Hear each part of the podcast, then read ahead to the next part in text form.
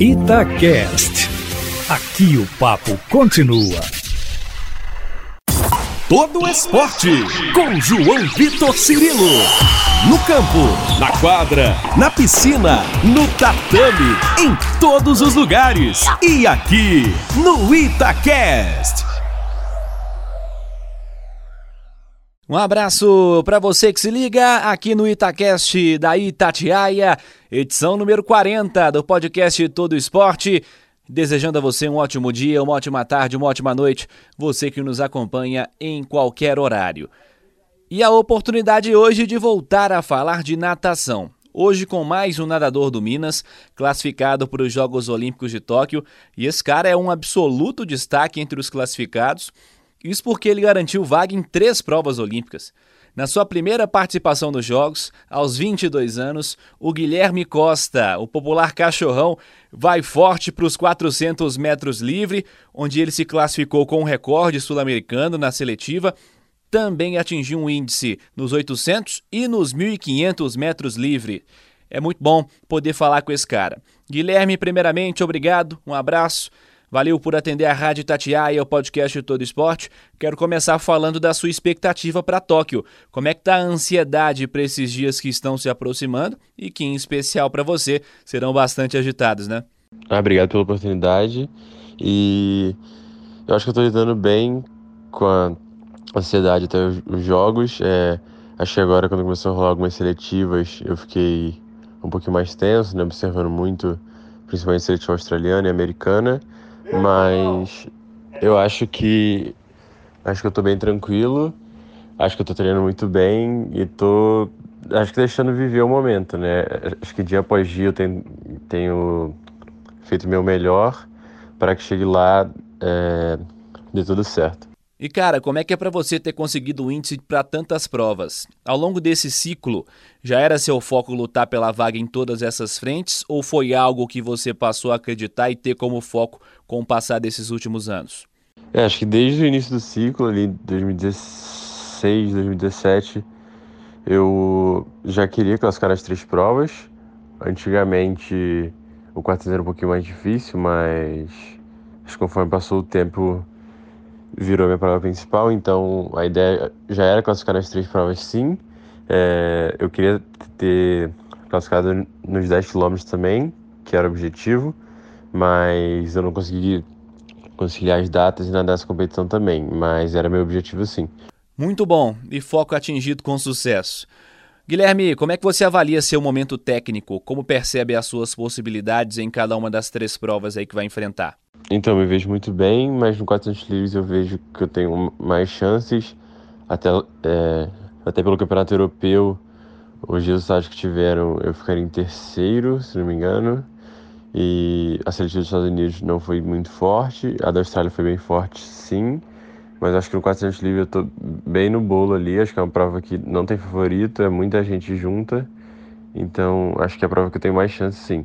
E no 800 eu também devo chegar muito bem na prova, porque é uma prova também que eu não estou muito longe dos três primeiros. E no 1500 eu vejo um pouquinho mais difícil o pódio, por ser uma prova muito forte e que os três primeiros estão muito na frente dos outros. Eu acho que final, sim, porque é um tempo próximo do que eu tenho, mas eu acho que a medalha é um pouquinho mais difícil no 1500.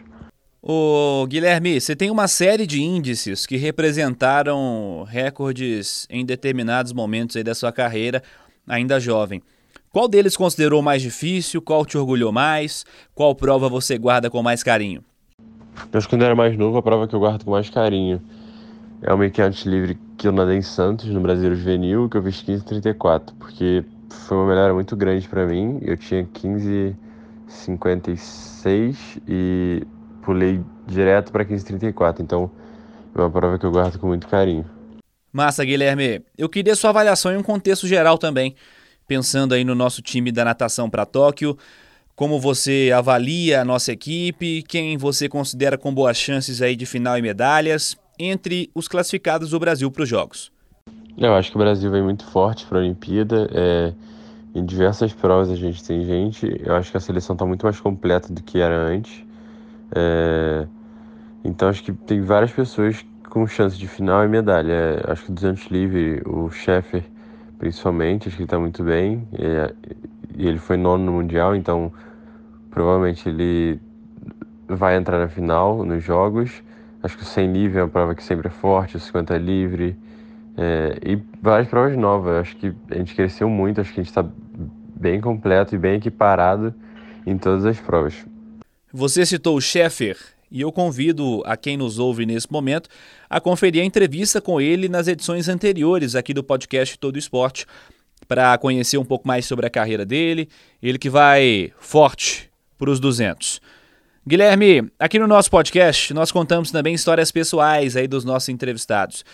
Quero que você nos conte a sua, um pouco sobre os primeiros passos, as suas origens, o momento em que a natação entrou na sua vida, seus influenciadores e quando você decidiu que encararia aí como profissão. Eu comecei a nadar em Itaguaí, na cidade onde eu morava, por influência de meus avós que já nadavam.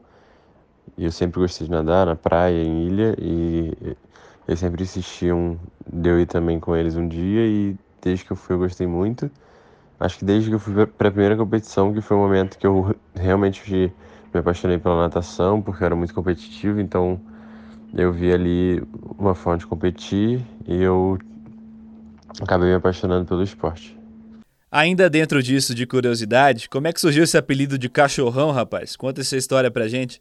O apelido começou porque eu tava de férias com os amigos em Angra, numa praia, e a gente tava jogando bola só que ela caiu perto de um cachorro e, e eu fui pegar ele me mordeu. E aí a gente voltou lá no outro dia e eles ficaram zoando falando que ele morreu porque ele não tava lá.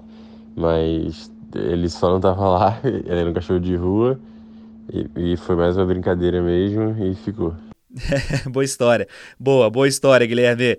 Quem que são suas referências na natação? Caras que você se espelha, pessoas que te inspiram de alguma forma, enfim, nessa linha, Guilherme?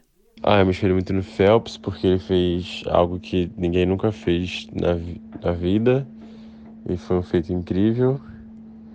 E no Cielo, por, ser, por ter feito também uma coisa que ninguém nunca tinha feito né, aqui no Brasil, de conseguir um ouro olímpico. Guilherme Costa, para a gente fechar, eu queria que você enumerasse seus próximos sonhos. Inicialmente, foco total em Tóquio ou você já tem bem planejados aí seus próximos passos esportivos?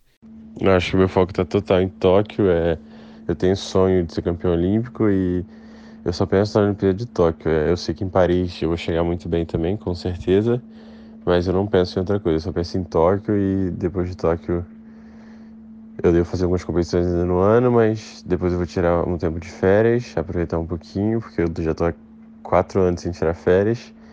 Mas no momento eu só penso em Tóquio. É, meu sonho é ser campeão olímpico e eu vou buscar isso lá. Eu sei que Paris eu vou estar bem, mas o meu foco inteiro no momento é Tóquio. Este Guilherme Costa, nadador da equipe do Minas Tênis Clube, que vai muito forte para os Jogos Olímpicos de Tóquio. Está vivendo um momento espetacular na carreira. Vai forte para os 400 metros livre. Teve recorde sul-americano, inclusive, recentemente. Vai também disputar os 800 e os 1.500 metros livre. Vamos observar em Tóquio 2020, daqui a pouquinho, tá chegando os Jogos Olímpicos de Tóquio. Vamos conferir e vamos ouvir falar muito desse nome, o Guilherme Costa. Agradecendo a você que esteve conosco em mais uma edição do podcast Todo Esporte, siga participando pelas redes sociais da Itatiaia, twitter.com barra Itatiaia, instagram.com Itatiaia oficial. Pode ser pelas minhas redes sociais também, twitter.com.br João Vitor Cirilo e instagram.com.br João Vitor Cirilo. Semana que vem tem mais podcast Todo Esporte aqui no Itacast. Um abraço para você e até lá. Você ouviu Todo Esporte com João Vitor Cirilo, seu esporte preferido passado a limpo.